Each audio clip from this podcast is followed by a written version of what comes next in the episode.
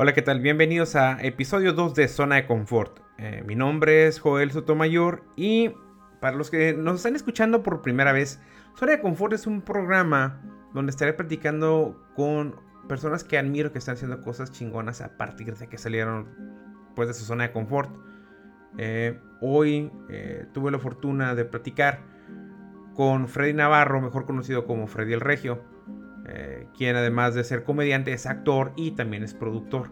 Él ha participado en múltiples programas de Comedy Central, eh, desde los programas de que tiene especiales de stand-up, eh, Drunk History, La culpa de Cortés, Bar Central, Bar Central, no, Bar Central. Y también tuvo su primer especial en 2017 llamado Palabra del Señor. Y ahora nos presenta su nuevo especial eh, que también él lo produce y nos va a platicar de todo el trabajo que conllevó llevar a cabo este especial eh, llamado En Rehabilitación Volumen 1 que pueden encontrar en el canal de YouTube de Freddy el Regio. Muchas gracias por, por tomarte el tiempo, la neta. Ahorita traigo este, este proyecto, apenas este es el, segundo episodio. Me gusta platicar con gente que me platique sobre cosas que están haciendo pues, chingonas, ¿no? O sea, realmente eh, sé que tienes un chingo de años haciendo comedia, pero igual... pero, pero igual hay, otras, hay cosas como que quisiera pues, preguntarte un poco más, ¿no? Eh, digo, yo me acuerdo de conversaciones que he tenido contigo, o sea, tú, eh, si te fuiste a, de Monterrey a la Ciudad de México, más que nada por, por la inseguridad. Nah, no, esa fue una excusa. Ajá. O sea, yo me fui de Monterrey a la Ciudad de México por, o sea, sí por la inseguridad, pero porque quería hacer teatro. O sea, mi sueño no estaba en la comedia, mi sueño era, yo quería ser actor de teatro. Y pensaba que en Ciudad de México eh, había cultura del teatro. Y no, solo se hace más teatro, pero no hay cultura. Entonces, valió mucha madre. Aguántame tantito. Sí, sí, no te preocupes. Aquí estoy, aquí estoy, aquí estoy. Sí, sí. Ya. Sí, para quitarme tantita intensidad, porque ya estaba yo brillando mucho. oye, pero tu formación, eh, ¿en, qué es? Soy arquitecto, güey. No tengo formación en teatro, no tengo formación en comedia, no estudié con nadie. O sea, todo lo que sé es empírico. Oye, y, pero cuando estabas estudiando arquitectura, ¿nunca te dio por hacer como hobby o algo como comedia o teatro? Pues hacía teatro en la Facultad de Arquitectura. Ahí había un taller que se llamaba el Taller de Teatro Cali. Y con la maestra Ofelia Redondo y empecé a hacer teatro, pero afortunadamente caí como, como una especie de generación dorada. Entonces éramos varios los que sabíamos actuar ahí más o menos o que teníamos la facilidad. Entonces empezamos a hacer obras de teatro un poquillo más complejas y la chingada y salieron cosas muy chidas. Entonces empezamos con una pastorela y terminamos con Don Juan Tenorio y ah, José el Soñador y la chingada. Sí, se empezó a poner así a, subir de nivel muy cabrón. Órale. Entonces, eso estuvo chido y luego ya empecé a hacer tantillo teatro, eh, pues no amateur, digo, profesional y semiprofesional en Monterrey, hasta que un día dije, a huevo, hice una obra de teatro que se llama La Suma de Nosotros, eh, que estaba a cargo de la dirección del maestro Popo Torres, que lamentablemente falleció hace unos años. Y, era una obra donde yo tenía 25 años, interpretaba un cabrón de, de 45 y subí de peso, me cambiaron el look, hicieron un desmadre, sí parecía un señor de 45 muy cabrón. ¿Neta? Sí, güey. Entonces dije, si logro este pinche papel, me voy porque yo soy, yo soy actor, no soy arquitecto. Y dicho y hecho, fue, fue, fue bien recibida la obra. Eh, y me fui a Ciudad, bueno, me vine para acá, Ciudad de México, el 11 de enero, no, perdón, el 15 de enero del 2011. Órale, órale. Sí, pero... Ah, perdón. No, no, no te preocupes. Entonces, entonces cuando, cuando realmente te empezaste a meter en la parte de teatro fue cuando ya estás en la universidad. Ah, previo a eso no, nunca te había llamado tanto la atención. Pues no, o sea, había hecho sketches en la, en la secundaria y en la prepa. Órale. De cotorreo y así. Pero nunca hice nada, güey, nada, nada. O sea, tenía, tenía una inquietud de, me gustaba mucho la televisión. Me gustaban las caricaturas. Antes que ser arquitecto, yo quería ser caricaturista. Eh, ese sueño me lo mandaron a chingar su madre, porque a eso se dedican los papás de los ochentas, ¿no? A decirte, no seas pendejo. lo que importa es el dinero. De eso no vas a vivir. De eso no vas a vivir. ¿Cuáles eran tus caricaturas favoritas? Veía un chingo de caricaturas, güey, pero yo creo que mis favoritas, o sea, así en el top, hasta arriba, creo que están los Caballeros del Zodiaco. Ajá. Caballeros del Zodiaco, Supercampeones, Massinger Z. Ajá. Eh, Centella, ¿no? nadie se acuerda de Centella, pero era muy buena. Ah, cabrón, ese, ese sí no me acuerdo, güey. ¿eh? Capitán Centella era un vato todo vestido de blanco, lentes azules. Andaba en una pinche moto y se agarraba putazos. Era del mismo tipo de dibujos que los, ¿cómo se llama? ¿Qué Messenger? Los G, no, los G-Force, eh, Fuerza G. Ok, ok, ok. Era más o menos el mismo, el mismo tipo de anime. Órale, órale. Oye, Entonces, eran esas, yo creo. Bueno, más morrito, Muppets Baby, pendejadas de esas. Y los Monkikis. Pero ya, ya grande, grande, 10, 12 años, era lo que me gustaba. A, mí, la neta, los Caballeros del Zodíaco llegaron aquí ya cuando estaba, pues sí, secundaria, prepa, porque aquí en Tijuana realmente nos llegan mucho las caricaturas gringas, que fue con lo que crecí más. Eh, a mí me gustó un chingo la, caricatura, la de Batman, The Animated Series. Ese, fue para mí la, pues de lo mejorcito, la neta, que hicieron en los noventas. Eh, pero sí, también me gustaba un chingo los Looney Tunes y Massinger también. Looney Tunes, todo, todo, lo consumía bien, cabrón. Todo lo consumía. Yeah, Joe, He-Man. Sí, sí, no mames. Ese es, es, sobre todo las referencias que hacía. No sé ni qué chingado estaba hablando. Porque hace muchas referencias sobre, sobre como la, la, la, cultura pop gringa. Ni puta madre sé lo que está diciendo en ese tiempo. Pero estaba bien chistoso el otro nomás de ver. Y, la, neta era muy cagado.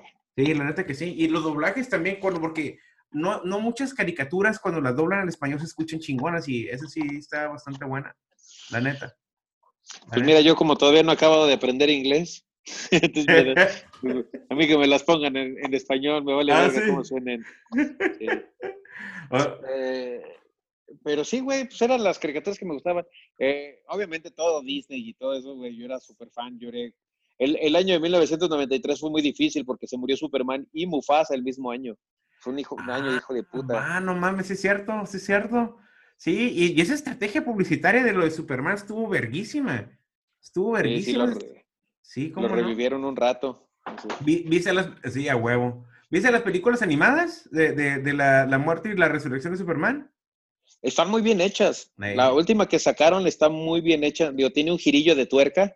Eh, porque sacaron dos, una con el Superman, este, muy Warner, pues, Que, que popularizó Warner en los 90, que pues, es del mismo dibujante de Batman, la serie animada. Eh, pues el mismo estilo. Pero después vino otra con el Superman de New 52 y también está muy buena y pues obviamente la animación es mejor. Me cagaba ver a Superman con cara cuadrada y esos pinches. sí, como que es demasiado para la pinche quijadota, ¿no? Sí, déjate el pinche torso de este tamaño y las, las sí. sí. no, eso me generaba un conflicto terrible, güey. Lo odiaba. Soy muy, muy fan de Superman y neta nunca pude ver algo, algo de, ese, de ese tipo de dibujo. Incluso Batman, la serie animada que tiene grandes, eh, tiene un gran doblaje y grandes actores de doblaje eh, están ahí tanto en inglés como en español. No me pasaba por lo mismo, güey. Yo no puedo ver una animación pinche. Fíjate que eh, a mí me gustaba mucho y la, neta, eh, no, no, no, no he comprado todavía la serie, sí la quiero comprar porque ya te venden como la serie completa. Y la verdad, para mí sí me gusta un chingo, pero sí es cierto, eso es lo que tú dices, eran tan súper cuadrados sobre todo. Y lo del New 52, la versión que hicieron de, de, la muerte de Superman y luego la resurrección y todo, a mí me gusta un chingo de hecho, el, universo animado de DC, las películas ah, están muy cabronas, las de Legado, las de Batman, eh, Batman y Robin, pues el hijo. Sí, claro. O sea, todas estas están muy chidas. Tengo que ver la del hijo rojo que se, retrasó. Ya, ya me ha estado tentando verla en, en Cuevano, sí, porque ya la quiero ver. Pero no, me aguanto, ya, aguanto, ya, ya está en Cuevana, güey. Ya está en Cuevana. Está en Yo sé Cuevana. que está en Cuevana, güey. Yo está Yo, Cuevana. yo- yo la, yo la compré hace un par de semanas en, en, en, en- esa sí la compré. La, la neta, las únicas películas que he comprado son las de DC y la de la y sí está curada. No, sí está suave la película, sí le hicieron algunos cambios que no, ahí yo a escuchar bien mamón, ¿no? Que no vienen en el cómic de- del Hijo Rojo. Pero sí está chingona, sí te da como que ese, ese, ese feeling. Ahorita ya va, ya va a concluir ya todo el universo de, de ese, porque ya lo concluyen con la, la de eh, Justice League Dark Apocalypse. Y ya lo concluyen ahorita en mayo y pff, ya 10 años de la chingada, ya, bueno, 12 años creo, ya, ya, lo, ya lo quitan. Y ya van a seguir haciendo otra, pero ya no van a seguir con los mismos actores que han estado Ya, interpretando. todo. sí, ya no va a ser canónico. No, ya no. Pero a mí se me hizo chingoncísima todo. Todo lo que he visto, En, del universo animado de DC, sí, Sí, está muy sí. cabrón. Sí. Eh, y pues de hecho, bueno, soy mucho más fan de DC que de Marvel. Sí, también. Eh, yo. las películas de DC tampoco me voy a engañar, son una porquería. Sí. O sea, tienen ahí dos, tres cosillas rescatables, pero son cosillas rescatables. pero, pero en cuestión de cómics y, y el universo animado, no mames, güey. Los escritores del universo animado se deberían de encargar de hacer las pinches películas de. Yo estoy de acuerdo contigo. Pero Sí. pues no. Siempre Ah, se consiguen a un pendejo. A mí la película, la, la neta, la que me sorprendió un chingo fue la de la, Mujer Maravilla. Eh, Es muy buena. muy buena esa- la historia, todo el pedo. O sea, la, la parte cuando la morra como que se da cuenta que, que el, digo, no estoy espoleando a nadie, ya esa madre ya se le hace un chingo de años, ¿no? Que el, que el, el Ares le dice, no, güey, yo no hice la guerra, son estos vatos solos. Y la morra como cuando cae en, en, en- en el pedo de que se desilusiona del ser humano. O sea, cuando cae en, en esa madre se ve bien perro, güey, o sea, porque realmente sí le dieron un twist bastante bueno a, a, a una película típica que no tiene una historia lineal. Sí es lineal al fin y al cabo, ¿no? Pero sí está chingón cómo, cómo, cómo lo manejó la morra. A mí me gustó un chingo esa película. Ha sido de mis Sí, aparte de que, aparte de que Gal Gadot es súper Ah, sí. encantadora.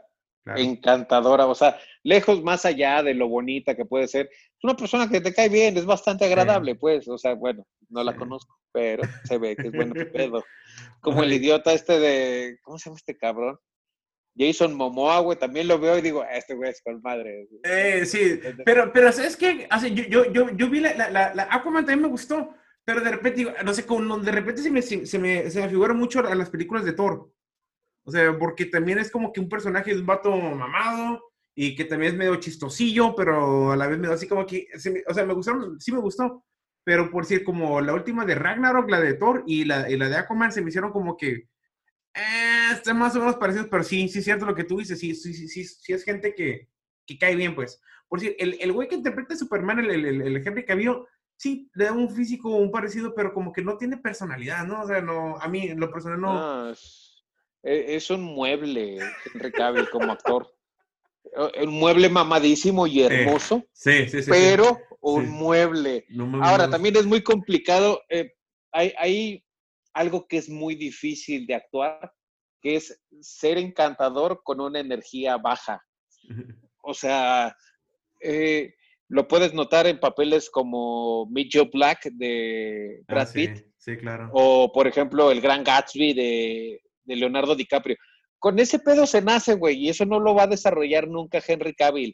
Entonces, Superman tiene este pedo de que te cae bien, te da tranquilidad, pero lo tiene que hacer demasiado pequeño porque Superman en teoría es alguien tímido. Sí.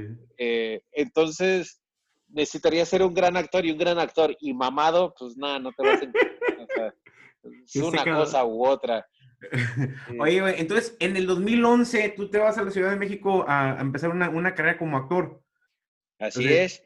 Y valí soberana verga. ¿Qué? Neta. ¿Qué, qué, qué, qué- qué fue lo que te encontraste? ¿Qué fue lo que como que te impidió? Pues nada, güey, uno piensa que es el actor que México espera, pero pues, obviamente hay cabrones más guapos, más hermosos y con más talento que también dicen lo mismo, ¿no? Entonces al llegar aquí, pues obviamente te das cuenta que estás hecho para valer verga.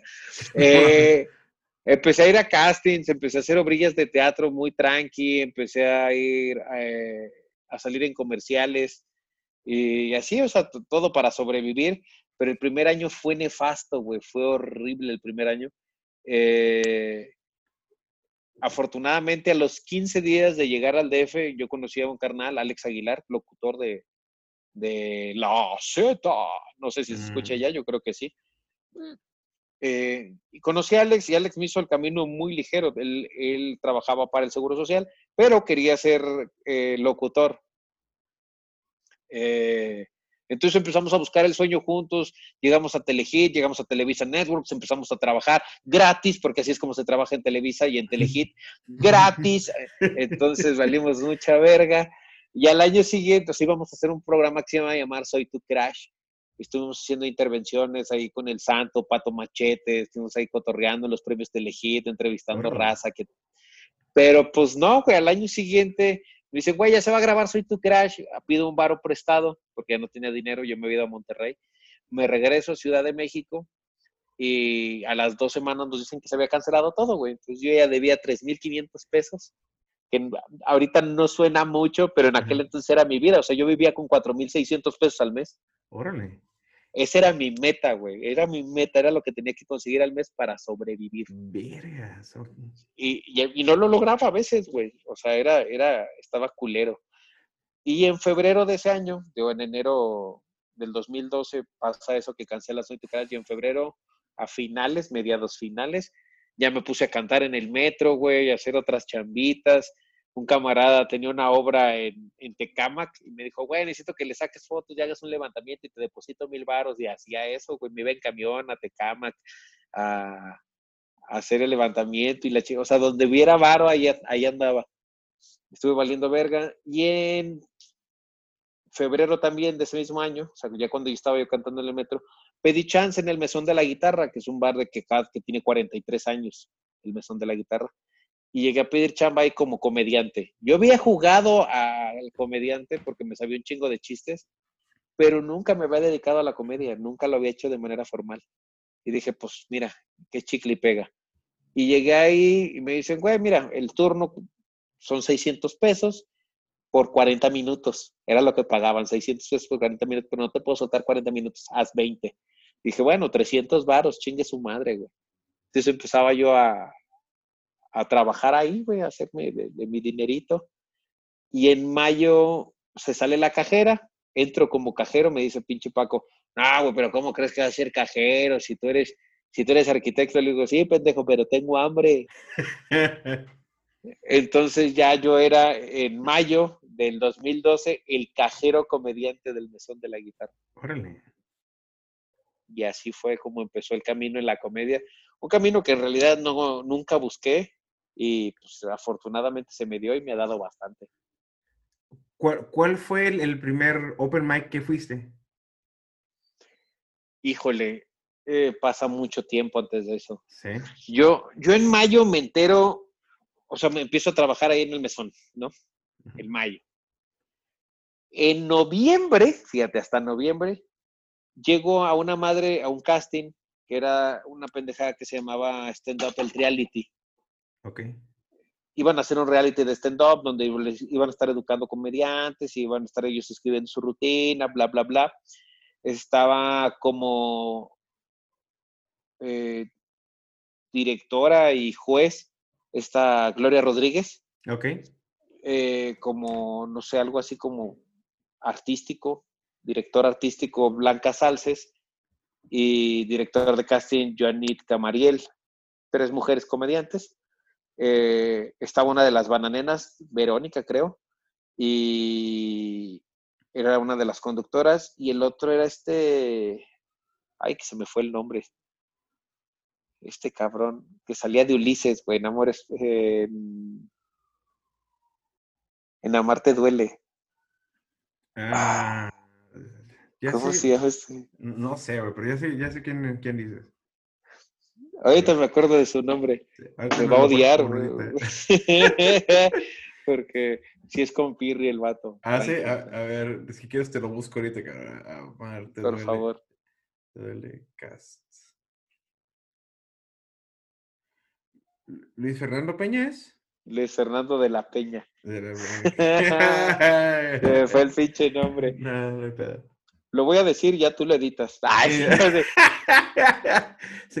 Luis Fernando de la Peña. Luis, Fernando de la Peña. Oh, claro, Luis Fernando de la Peña. mi compi, mi carnal. ¿Cómo se me fue el nombre? Eh, bueno, supongo es la edad. Eh, Y estaba Luis Fernando de la Peña también como jurado ahí. Entonces, estaba como jurado, o sea, no estaba tomando. Ay, sí, ¿no? Eh, y ya llego ahí, llego mi rutina en el casting y me dice Gloria, es que eso no es stand-up, o sea, no todo es stand-up. Yo como, yo no tenía una referencia de qué chingados era el stand-up. Para mí stand-up era pararse y hacer reír, stand-up comedy. Eso era todo lo que yo sabía, stand-up comedy. Entonces lo que yo hacía era mucho lo que hacía Polo Polo en su momento, agarraba chistes, los alargaba, los alargaba, los alargaba, le metía de mi cosecha hasta que el chiste duraba 17 minutos, 10 minutos. Entonces yo en mi, en mi, al momento de hacer comedia en el mesón de la guitarra, yo cubría el espacio de 30 minutos con cuatro chistes y ya. Órale. O sea, era, era lo que hacía, ¿no? Obviamente ensamblaba otros chistes, pero había unos tantos que, escribía yo.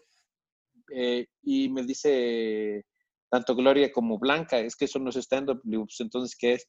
Me dice, mira, esto, esto y esto, esos son chistes viejos. Y esto, esto y esto, esto es stand-up. Eso no lo había escuchado, ¿es tuyo? Y le digo, sí. Me dice, bueno, todo lo que sea de observación de este pedo, este pedo, este pedo, eso es stand-up. Yo soy de, ah, mm. y ese día me enteré que chingados era el stand-up. Hasta noviembre del 2012 me enteré que era stand-up. Eh, octubre más o menos. Al año siguiente, llego a mi primer open mic en febrero. O sea, yo prácticamente ya tenía un año haciendo comedia, bueno, dedicándome a ser comediante. No, hacer comedia, todavía no era comediante, pero hacer comedia.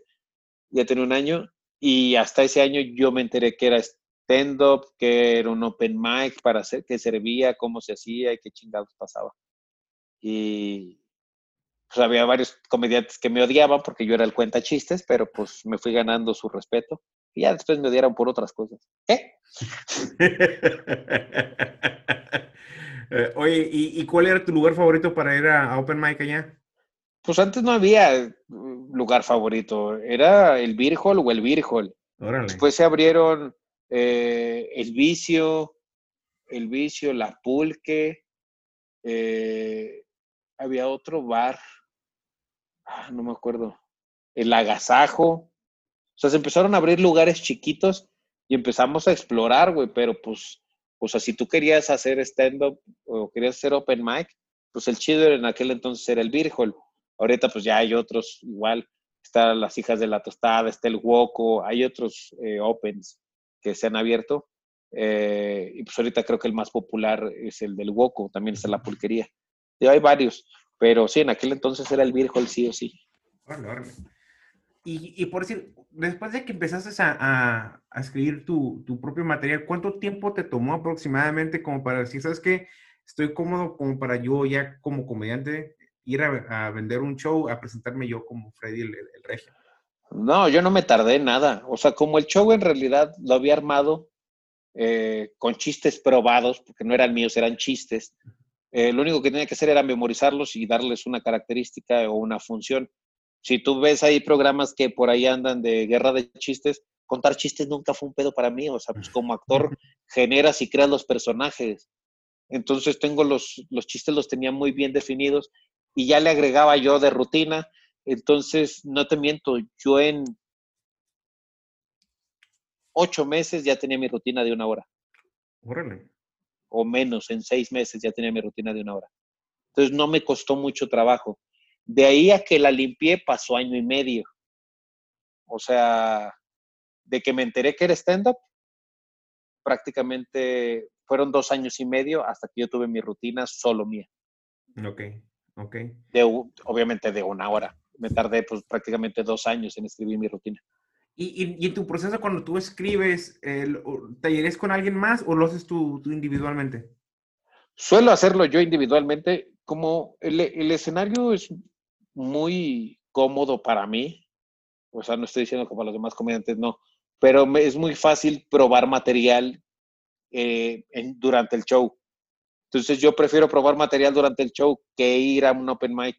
Entonces lo que hago es escribo bullets y arriba del escenario los voy desarrollando. Si veo que si la gente no se está riendo, lo quito y agarro el chiste que estaba anterior o al que seguía y lo cambio. Entonces me voy protegiendo, soy muy mañoso para eso. Entonces en general eh, suelo escribir arriba del escenario Eh, y si no, pues hay con el Chaparro, con Patti, con, con Nicho. ¿Sabes quién es muy bueno para, para tallerear? Juan José Covarrubias. Va, va, va. Entonces, eh, pues ahí de repente, obviamente, armabas tu cotorreíto y empezabas a tallerear, pero por lo general, el, yo creo que el 70% de mi material está escrito eh, casi de manera de inercia arriba del escenario. Un 60% yo creo. Ok, ok. Y, por decir, yo, ¿cuántos especiales ya has tenido tú? Ahorita van cuatro materiales que he sacado. Cuatro shows, por así decirlo. Ok. Eh, los primeros dos se subieron en, en, fragmentados. Subías para Comedy Central o subías para Distrito Comedia, para Están, están Parados. Eh, otras capsulitas para Telehit, con el Tunco y la chingada. Entonces vas metiendo ahí materiales en todos lados, ¿no? Entonces ahí se fueron dos horas de material que no, vieron la luz como un especial. Y después viene mi primer especial eh, de la mano de Comedy Central, que es Palabra del Señor, eh, donde hago una hago comedia de dinámica de pareja, de cómo se trabaja con la pareja, eh, un poquito de la infancia, un poquito de nostalgia y pues es cotorreíto, ¿no? Y hace la semana pasada, el miércoles de la semana pasada, estrené en Rehabilitación Volumen 1, Haciendo Amigos, donde pues hago una crítica política y social y religiosa. O sea, bueno, es una crítica social en general.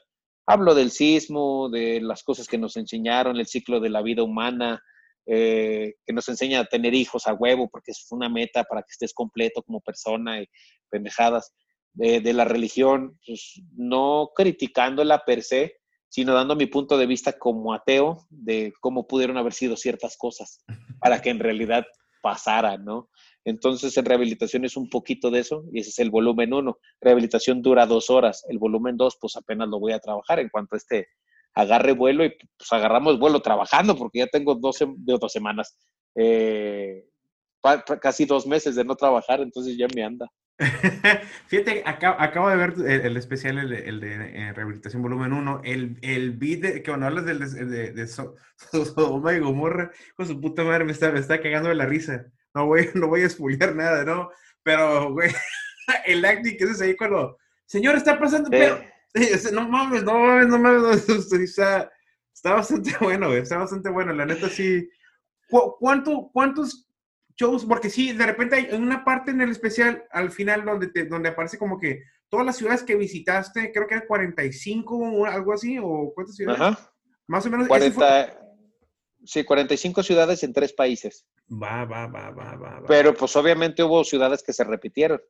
O sea, en rehabilitación al menos se presentó 45 veces. Ok. Pero pues aquí en el DF me presentaba prácticamente una vez al mes, entonces agrégale unas 20 más porque se tardó como año y medio en sacar el especial. Bueno, me, me tardé como año y medio. Creo unas 20, unas 30. Entonces yo creo que en rehabilitación para cuando se grabó y salió el volumen 1, se habrá presentado unas 150 veces. Unas 120. pues sí, es, bastante. Y, y, por decir, en, en, entonces dices más o menos cuánto tiempo te tomó desde la primera presentación a la última, antes de, de, presentar. Me tomó año y medio. Año y medio. Ah, que lo empecé a grabar. Y un año de grabación. Órale, órale. ¿Y, y cómo, cómo, era técnicamente eso? ¿Tú ibas cargando con, con tus propias cámaras o, o iba al, No, se hacía una programación. Eh, ah, me ayudó en la producción del, del crematorio, eh, a Juá Producciones, que son, es de un servidor, eh, y el crematorio hicieron ahí sinergia para poder llevar los especiales. Entonces veíamos la ciudad en la que nos íbamos a meter y le dábamos. Lo primero que hicimos fue ir a Guadalajara en Guadalajara se iba a grabar dos veces y eso iba a ser todo. Ya se grababa el especial y a la chingada. Pero eh, con lo que no contábamos es que Carlos Vallarta agarró dos fechas en el mismo, el mismo recinto. Entonces, o sea, no podíamos hacer otra fecha extra. Tendríamos que habernos ido hasta el domingo, ¿sí me explico? Sí. Y pues el domingo iba a ser muy difícil. Carlos Vallarta hizo jueves y viernes y yo hice el sábado. Ahora ir a explotar el mismo lugar, la misma plaza, cuatro fechas seguidas. Dije, nada, me voy a meter en un pedo en boletaje. Entonces solo se hizo una vez. Eh, y funcionó, jaló muy chido. Cuando regresamos a edición, nos dimos cuenta que faltaban chistes, que faltaban dos, tres cosillas, que faltaba iluminación en la cara y dijimos, ok, hay que volverlo a hacer. Y hablé con Ángel Briones, el patán, y le digo, güey, ¿cómo le hacemos? Y me dice, no, pues mira, existe la posibilidad de hacer esto y esto y esto. Le dije, güey, si lo grabamos en tres ciudades, ¿es mucho pedo? Y me dijo, pues no, güey, es prácticamente lo mismo. Pues sí, es prácticamente lo mismo grabar, pero ya en material en bruto son 60 horas de grabación. La madre. Entonces hacer la edición fue una cosa de... Patán ya lloraba al final, o sea, Patán... dije, dile culero, ¿no que era lo mismo, güey? Pues no, lejos de ser lo mismo, o sea, 60 horas de grabación, porque grabamos a, a 6 y 7 cámaras. 7 cámaras en Guadalajara, 6 cámaras en Monterrey y 6 cámaras en Ciudad de México. Ok.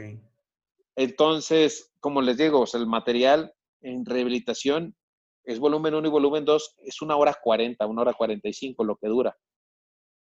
Entonces, ahorita presentamos una hora por siete cámaras, por seis más seis cámaras, más eh, seis cámaras.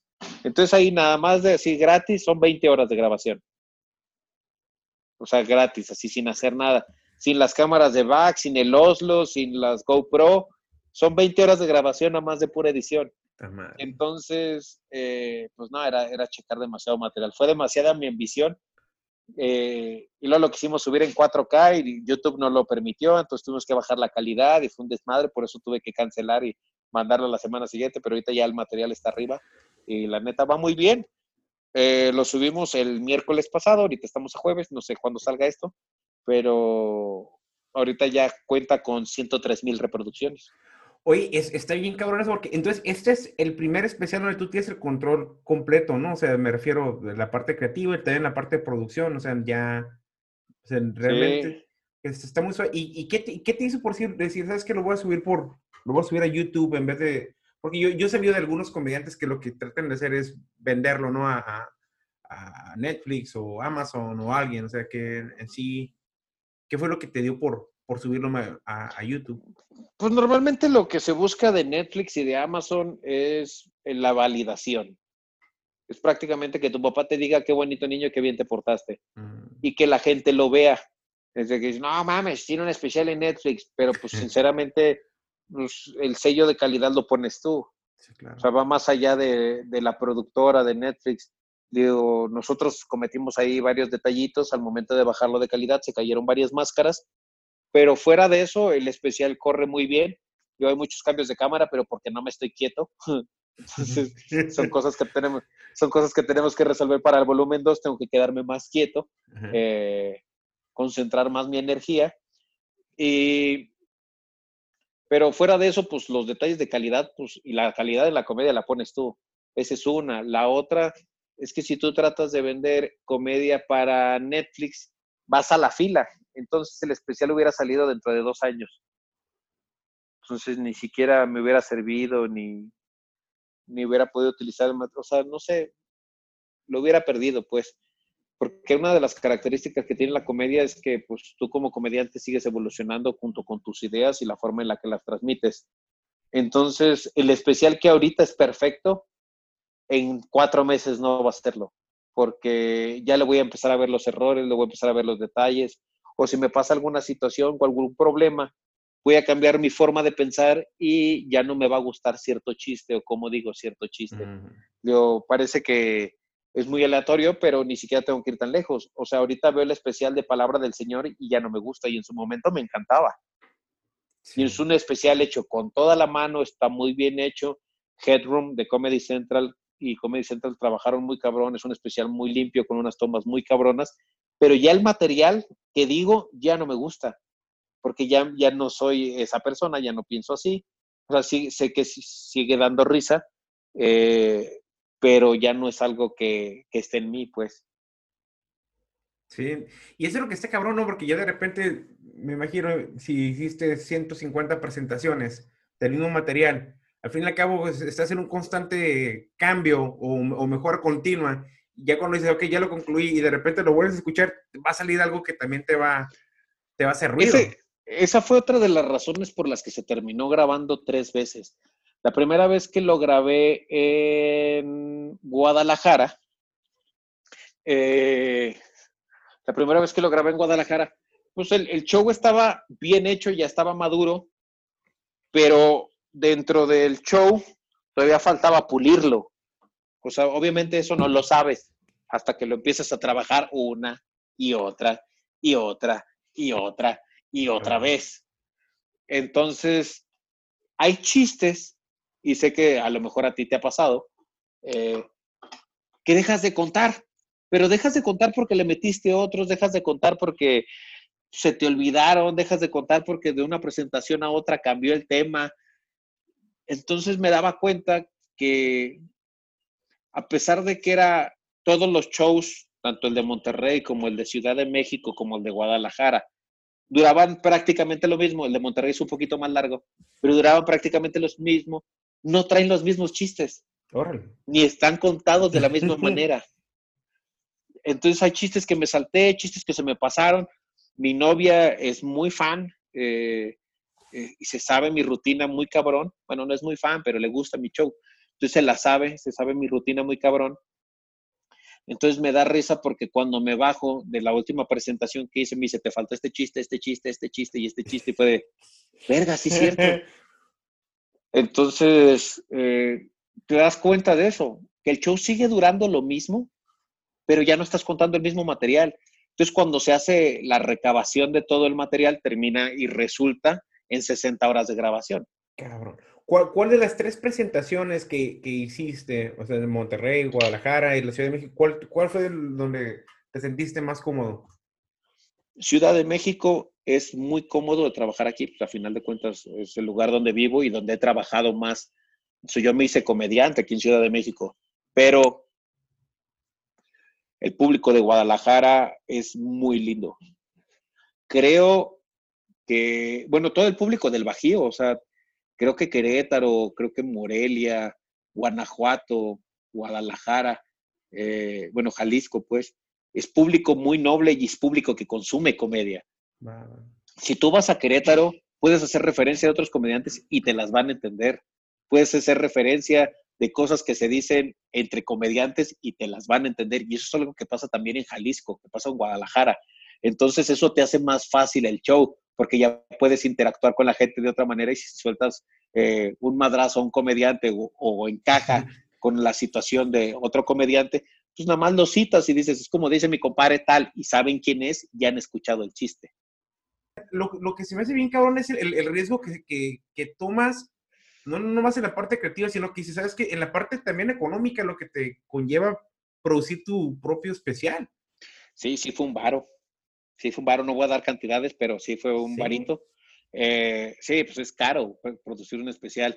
Para, empezar, o sea, algo tan sencillo como el hospedaje y el catering de siete cabrones, sí. pum, para empezar, y a veces eran diez. Entonces ya desde ahí, pues imagínense, o sea, cuánto te puedes gastar. Sí, claro. Ya aparte, pues obviamente la producción, pagarle a camarógrafos. Patán eh, se encargó de todos esos detalles eh, de conseguir muy buenos precios. Aparte, trabajé con amigos que me facilitaron cosas y se los agradezco a toda la producción. No voy a decir nombres porque si se me olvida alguno, va a estar mal este pedo. Pero ayudaron en la producción, cabrones. Eh, Pablo, Sinué, eh, Lalo, ahí anduvieron, Gibrano, estuvo nada más una presentación, ya Pablo le estuve diciendo a Gibran todas las presentaciones porque estoy re pendejo para los nombres, soy muy malo para los nombres. Entonces, eh, fueron, fueron personas que estuvieron ayudando constantemente en el especial. Después es Toño, no, no voy a decir nombres porque te se van a olvidar. Hay mucha gente estuvo trabajando en, el especial y, y poniéndole y echándole las ganas para poder hacer crecer también la productora. Mi, mi tirada en algún punto es empezar a producir especiales yo. Entonces, empezar a trabajarlo así. Eso es, eso es lo que quiero. Eh, y ellos se pusieron muy a modo y el especial o sea, en sí el especial es caro, pero la producción no me salió tan cara como debiera ser para tres ciudades. Fue un proyecto muy ambicioso, no me arrepiento, salió muy bien. Hay cosas que corregir, es la primera producción, hay cosas que corregir y tuvimos que bajar calidad y pues, digo, se cayeron varias máscaras, pasaron ciertos detalles. Eh, pero fuera de eso, es un gran especial, es un gran especial. Esperemos para el volumen 2 que quede todavía mejor. Oye, ¿y hace cuánto grabaron? Grabamos, fíjate, se cumplió un año. Yo grabé la primera vez en marzo en, en Guadalajara. Luego grabé en julio y luego grabé en octubre en Ciudad de México. Porque pues obviamente te tienes que ir capitalizando y vuelves a soltar, capitalizas y vuelves a soltar, capitalizas y vuelves a soltar. Lamentablemente, uno de los discos se dañó y tuvimos que grabar Ciudad de México otra vez en enero. No mames. Sí, se dañó el pinche disco, se, chingó todo el audio del disco. Entonces, como los otros, los otros audios estaban bien, pues obviamente saltaba mucho eh, la calidad de audio. Y se tuvo que grabar otra vez y eso fue un gasto extra. Como te digo, eh, la producción del crematorio, eh, el cuarto rojo, se pusieron ahí la, camiseta y pues, nos ayudaron con eso. Ángel Briones el patán se portó de lujo y pues a final de cuentas, digo, el error no era mío, pero pues si quería que salieran las cosas como quería que salieran, tenía que ponerle otro varito, pues. Y sí salió caro. Oye, sí está cabrón porque, o sea, el, el, patán vive en San Luis Potosí, ¿no? Así es. Órale, entonces todo, todo tu equipo de producción estaba como trabajando a distancia en ese caso. Sí, yo tuve que viajar varias veces a San Luis Potosí a la edición, a cotorrear con el patán, que era lo que quería, eh, verlo cómo estaba quedando, porque pues obviamente estar mandando renders, renders, renders nos iba quitando tiempo. Entonces a veces me tenía que ir para allá. Se grabó una, se grabó, se grabó la música. Eh, Toño se encargó de la música. Eh, la primera parte de la letra de rehabilitación se la avienta Drake Go, que es un rapero, un camarada que está ahí en San Luis Potosí. Ok. Y, y la segunda parte de la letra me la aviento yo y también la escribí yo. Entonces, en la primera parte él hace la presentación del especial y en la segunda parte yo hablo del recorrido que hice para hacer el especial. No, pues qué chingón. Sí, sí, sí, esa vez te iba a preguntar ahorita sobre la música. Te voy a preguntar porque sí, de, repente empecé y dije, ay, cabrón, es, es el ángel que está cantando también. órale, órale, no, no, pues de todo le haces, güey. Oye, no, pues qué chingón que Entonces, volumen 2, más o menos tiene, o sea, ya lo, entonces ese, ese todavía no lo grabas, ¿verdad? O sea, o, ya. Está grabada una parte, pero como queremos hacer tomas más fijas, se va a volver a grabar. Simón. Y ahorita o sea, está grabado, está grabado, pero quedaría más o menos como, como, quedó este. Como hay mucho brinco de cámara y es algo que le dije a Patán que vamos a tener que solucionar para el siguiente, se va a volver a grabar. Eh, teníamos pensado que iba a ser a seis meses volverlo a grabar, pero pues con todo esto del COVID tal vez se vaya a ocho o nueve meses. Está cabrón. Ahorita, ¿cómo te está yendo en la Ciudad de México, güey? ¿Está saliendo pues, para...? no hay chamba, güey. Sí, pues no hay nada. No hay chamba, güey. No hay trabajo, no hay bares. Eh, pues, estoy viviendo afortunadamente de mis ahorros, digo afortunadamente porque pues afortunadamente soy de las personas que ahorra. Gasto mucho en pendejadas, eh, ya lo viste. Claro, claro. gasto mucho en juguetes y idioteces. Ahorita ya es quitarme esa maña eh, los tenis también, quitarlos por completo, comer en la calle, que me mama estar tragando en restaurantes y en la calle y la chingada, porque cocinar me gusta, pero siempre cocino muy vasto. O sea, yo, pues en Monterrey se acostumbra a la carnilla asada, igual que en cualquier parte del norte del país. Entonces yo cuando cocino, cocino para mis amigos, cocino para 10, 12 personas. Entonces, eh, pues ahorita no estoy haciendo, lo estoy cocinando para mí, pues a tragar otra vez atún como en los viejos tiempos. atún y maruchan. Sí, sí, este, aquí Tijuana se, se, puso raro porque es la primera vez que cierran la frontera por tanto tiempo, nunca habían cerrado la frontera. Eh, eso estuvo como que raro. Eh, también la vida nocturna aquí se, se acabó, nomás abierto los mercados y farmacias y, y esto. Sí, es igual acá. Sí. Sí, entonces pues ahorita estamos pasando un bachezote, toda la gente de la, la, comunidad, la comedia está, está batallando, como mucha gente en el país, o sea, no es que nosotros estemos sufriendo más, pero a final de cuentas, eh, pues todos estamos tratando de hacer nuestra luchita y, pues a nosotros nos tocó también perder, porque pues eh, ahorita yo tengo, voy a cumplir dos meses sin trabajar y dos meses sin generar, está cabrón. No, déjate, o sea, yo digo, sí, la parte general, wow, es súper importante, ¿no? Pero también, o sea, el, hecho de estar dos meses sin, sin estar parado en un escenario. ya, quiero ver toda la gente valiendo verga arriba del escenario cuando empieza otra vez esta madre, güey. ¿Sí explico? Los va, va a pasar, güey, va a pasar. o sea, vamos a tener que ensayar enfrente del espejo, güey, grabarnos, a ver qué chingados hacemos para volver a tomar forma, porque pues a final de cuentas te oxidas. A veces en, dos semanas que agarras de vacaciones, regresas y regresas en frío. No mames, sí. No mames, ahorita ya dos meses, no quiero saber ahorita cómo está mi cerebro. Te, te aventaste un set de, hace, hace poco creo que te vi que estás haciendo un set que dibujaste tu público y todo el pedo, ¿no? O sea, eso es como que un... Ah. eh, afortunadamente, pues, la comedia me ha llevado a muchos lados y dentro de esos lugares es Colombia. Colombia es un país hermoso con gente muy chingona y, y una cultura de comedia y cuentería muy fuerte. Entonces, al hacer amigos allá, me invitaron a un festival internacional de comedia por internet. Entonces, como no podemos llevar los tiempos porque no había público, pues dibujé el público, hicimos sí, sí, madre, la cotorreamos, eh, tratamos de hacerlo lo más ameno posible, pero sí, se batalla un chingo, o sea, evidentemente no es igual. Se te olvidan los chistes porque no lo estás contando en el ritmo que normalmente lo haces. Pero sí, eh, participamos en el Festival Internacional de Comedia por Internet, Quédate en tu casa, y, la neta, pues fue bastante divertido. Eh, igual y en una de esas andamos haciendo otro. A, mí me, invitaron unos comediantes este, latinos de, de, Texas, de California, de varios lugares, eh, para hacer uno similar. Y eso fue hace como dos semanas. Estuvo raro porque lo, lo hizo por, por Instagram. Entonces de cuenta que eh, hizo live stream y lo dividió la pantalla. Entonces él tapaba su cámara para no verse. Entonces cuando faltaba un minuto, nomás de repente veía la mitad de la pantalla que aventaba la lucecita. O sea, y, y en retrospectiva no, no, no fue algo que para mí, o sea, o sea, estaba suave porque veía como que los likes, ¿no? O sea, en ese momento. Pero la neta, yo no sabía qué tanta, qué tan bien o qué tan cabrón valí verga, ¿no? Entonces, y al final ya como que me agregaron dos personas y dije, ah, bueno, pues ya al menos tengo dos, seguidores más. Pero sí, sí está, no, no es lo mismo, nunca, nunca va a ser lo mismo esa madre. No, nunca es igual, nunca es igual. No es lo mismo eh, el, cuarto de ensayo para los músicos que ya salirte a, a jugar. Sí, no, es totalmente distinto, es algo que no nos gusta. De hecho, mucha gente cuando vamos a, entrevistas o algo por el estilo, dice, güey, ¿por qué nunca cuentan chistes cuando vamos a entrevistas? Porque no hay público y si no hay público nadie se ríe y si nadie se ríe se siente del culo. Entonces, Eh, pues nos vamos a tratar de adaptar. Y a final de cuentas, ahorita estoy tratando de generar material para TikTok y otras pendejadas, eh, haciendo sketchitos y todo con el afán de seguir divirtiendo a la gente y pues, de mantener el cerebro activo, porque si no va a valer madre este pedo. Y eso es lo que se me hace complicado, por si yo, yo, yo, yo tengo un canal de TikTok y he sido videos bien pendejos que se me han ocurrido.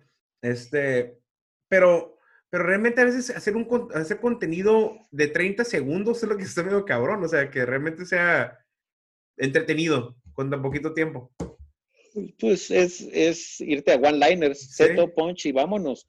Eh, hay gente que es muy buena en eso, pues, digo, vienen de Vine y son grandes comediantes, Dani Sosa, uno de ellos, eh, José Luis Slobotsky, eh, el mismo Ricardo Farrell, que es gente que ya está muy hecha a ese tipo de comedia en cortito. En chinga lo sacan. güey. En chinga lo sacan. Ahorita Nicho se está adaptando muy bien. Pues yo ahí voy echando chingazos ahí más o menos, pero sí, sí es complicado poder generar un engagement en máximo un minuto, porque te permite las dos alternativas, 15 segundos y 60 segundos. Eh, entonces, poder sacar un chiste en eso, no mames, lloras. Yo, yo, hice, un video y le, dije a mi esposa que me hiciera para hacer video, ¿no? Este, un video de pinches 30 segundos. Y lo subí y de cuenta ya, de repente le digo, güey, ya tenemos mil reproducciones, ya somos pinche viral. O sea, no, era no más acertado esa madre. Pero con Nicho tienes un podcast, ¿no? Eh, sí, lamentablemente lo hemos tenido que descansar porque pues la magia del podcast se llama, se llama monografías. Hablamos de la historia de algún personaje y pues nos cagamos un poquito en su vida, ¿no? Eh, pero pues ahorita, por ejemplo, tú y yo vamos llevando los tiempos a la hora de platicar, pero ya cuando estás haciendo el podcast, pues lo que quieres es interrumpir para decir tu pendejada, güey. Sí, claro. Y, y, pues no, no estaba fluyendo, lo intentamos hacer por, por diferentes medios y nos dimos cuenta que el audio no nos ayudaba, estarnos interrumpiendo no nos ayudaba, nos empalmábamos más culero de la cuenta, entonces fue como, pues no, no tiene caso, entonces lo que estamos haciendo ahorita son transmisiones en vivo los miércoles, eh, hablando de temas pues libres, Eh, ya hablamos de la ansiedad la semana pasada y esta semana hablamos de fenómenos paranormales que nos pasaron a nosotros. A ver qué dice la semana que sigue. Órale, entonces e-, ese está en, Spotify y en Apple Podcasts. Monografías está en todos los, los, los sistemas de podcast, todas las plataformas de podcast, está en Apple TV, y en Apple, en Apple Podcast, está en Spotify, está en Spreakers y obviamente está en YouTube. Entonces, eh, pues sí, lo estamos tratando de subir a todas las plataformas ahí para que le echen un ojo. Ha ido evolucionando el programa también, por eso hicimos una pausa. Al principio era mucho desmadre, pero ya después nos dimos cuenta que puede irse en un sentido distinto. Entonces, sí nos burlamos de la vida de los comediantes, de los personajes de la historia, de, pues, de cualquiera que, hayamos agarrado, pero al final tratamos de agarrar su, sus características principales, ya sean defectos, lo que los metió en problemas, eh, y, hacemos pues, contenido al respecto, ¿no? Por ejemplo, eh, hablamos de, de, Heidi Lamar, que es esta morra que, que puso todos los parámetros para, para el Wi-Fi. Y pues al principio sí, pues cagados de la risa, porque pues, el, pues, eran otros tiempos y obviamente la trataban de pendeja y pues no, la morra era un genio, güey, pero pues en aquel entonces ser bonita era el trabajo de las mujeres. Y entonces poder ah, tocar temas de machismo, de cómo pudo haber sido algo mejor o algo diferente si hubiéramos permitido abrir las puertas a las mujeres. Detalles así. Eh, Robin Williams, hablamos de depresión, hablamos de ansiedad, hablamos de vicios.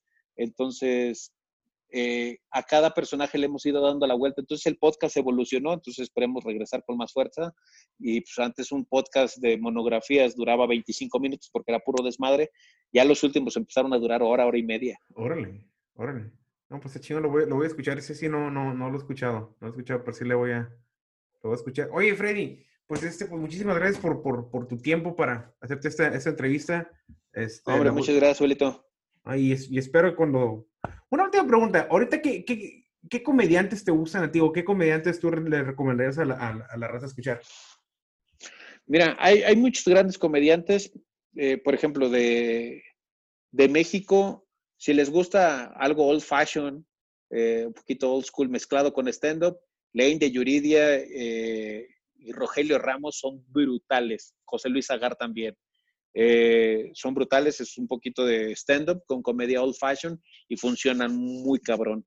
Eh, a mí lo que me gusta más es la crítica política y social, entonces le he agarrado mucho cariño a Jim Jeffries, a Bill Burr, a Joe Rogan, mm. eh, a Dave Chappelle, puta, no mames, le aprendes un chingo de cosas. Y, por ejemplo, en el caso de Dave Chappelle, que no es un comediante efectivista, o sea, este que está buscando la risa a huevo cada 15 segundos, 10 segundos, pero los temas que desarrolla y cómo los desarrolla la pluma está muy cabrón. Pero pues ver a comediantes como George Carlin también me ayudó también a desarrollar un poquito la crítica desde la comedia. Entonces hay un sinfín de comediantes. Aquí en México el mismo Carlos Vallarta creo que es una pluma bastante privilegiada. Eh, si buscan un poquito de comedia pues más digerible, Nicho Peñavera, Patti Vaselis, eh, el Chaparro Salazar, eh, algo de más descaro, pues José Luis Slobotsky. Entonces, hay comedia para todos. Alguien que, siempre me ha gustado su trabajo, Ricardo Farril, que, que de repente toma, toca temas eh, son un poco fresas en algunos puntos, pero también habla también de su, de su ansiedad y de detalles personales de una manera muy chida. Entonces creo que es un comediante muy completo. Entonces creo que comedia hay para todos los gustos y pues depende de qué les guste, pero sí, yo creo que me quedaría en este momento con Jim Jeffries, Bill Burr y Joe Rogan. Eh, ah, y Tom Segura. Tom Segura. Está muy cagado. Eh, está muy cagado. Vi, vi, que el vato está haciendo un podcast en español. Verga. Neta, es eh, porque el vato, su mamá es, peruana, entonces el vato habla de que, o sea, que él está practicando su español porque quiere grabar un especial en español. Entonces, Qué este, chingón. Él, lo trae el vato Tom Seguro en español. Y este, y en una le habla a su mamá y empieza a caer el palo a la mamá, tal vez por teléfono, pero sí, no, pues son, son muy buenos comediantes. Este, Jim Jeffries lo vi una vez, muy cagado el vato en vivo. Este, sí. Ah, ¿lo viste en vivo, perro? Sí, güey, sí, güey. Aquí, aquí, en San Diego, aquí en San Diego. A Joe Rogan lo tuve a un metro de distancia, güey. El año pasado. El año pasado porque eh, por ahí... El festival. no, bueno, no, un este, un, comediante, Felipe Esparza de, Los Ángeles. Ya, cómo no, Felipe Esparza. el, vato este no, me invitó a, a, unos shows en español en, el Comedy Store. Y dio la casualidad, nosotros agarramos el salón chiquitito, uno que se llama el Belly Room, y estaba mi esposa y yo en el, en el, en el, en el, backstage, y entonces el vato me dice, oye, ¿has venido para acá? Le digo, no, la neta, no, hace un chingo. Vine nomás a un show a ver. ¿Quieren conocerlo? yo, Simón. Entonces nos llevó como que a, recorrer todas las, las, los pasillos del Comedy Store y las diferentes salas. Y me enseñó fotografía donde está él, donde está Fluffy, donde están varios güeyes. Y luego había un área donde, donde se iban a fumar todos los comediantes y donde ahí no iba la, la, la Missy Show. La Missy Show porque como que no le gustaba ver a comediantes fumando mota. Decía, si, si yo no sé que están aquí, aquí, fumando mota, pues ni pedo. Entonces los comediantes se ven que ahí pueden estar. Entonces vamos quedarnos por ahí y el Felipe conoce al, al, al, Joe Rogan. Entonces lo saluda al Joe Rogan y yo, yo nomás, nomás le hice, me aventé un... Eso fue todo, güey, pero sí lo tuve así como que a un metro. ya todo gomeado. Sí, güey, pues sí, imagínate, primera vez que, que, que, por allá. Pero sí, sí, sí, sí está, sí está, comedia, hay, de todo. Chaparro también tiene un pinche acting muy bueno. Una vez también vi un video de, de improv que te aventaste tú con el Chaparro, ¿no? Ah, sí, pero estamos pendejeando. También ese es otra, dijo de su puta madre. madre güey. me agarró, me agarró pedo y en frío. Entonces me dice, jala de para acá. Entonces eh, fungí como patillo, pero pues salió muy bien. Salió muy bien, salió muy bien, la neta, la, neta. O sea, yo apenas he, estado viendo como que eh, gente que está haciendo improv y me, me, encanta ese madre honesto, un, un taller con, con el chaparro y la verdad es muy bueno el güey. Pero sí. Le, gira muy rápido la piedra, mi carnal. Sí, sí, es muy, bueno. Bueno, Freddy, pues yo no te quito más tiempo. Muchísimas gracias por, por tomarte el tiempo y, y por esta platicada. Y no, pues muchas gracias, Joelito. Ahí estamos al pendiente, güey. Y pues gracias, que se te haga leve. Bueno, gracias, güey. Muchas felicidades de nuevo por tu especial y pues aquí te esperamos en cuanto pase todo este desmadre. Vale, canalito. Muchas gracias. Cuídate. Buenas noches. Abacho. Bye. Esto fue el final de episodio 2 de Zona de Confort. Quiero agradecer a Freddy el Regio. Eh, y por favor síganlo en todas sus redes sociales. Instagram, Facebook, Twitter como Freddy el Regio. Seguramente también lo encuentran en TikTok. No, no creo que este vato todavía haga TikToks, pero igual. Este, también eh, recuerden su especial en rehabilitación. Volumen 1 está disponible en el canal de Freddy el Regio en YouTube. Ahorita ya se está acercando casi a los 400 mil eh, views. Eh, por mi parte ha sido todo. Los espero la siguiente semana con el episodio 3 con nuestro comediante invitado. Eh, Benny Mena desde Los Ángeles, California. Muchas gracias.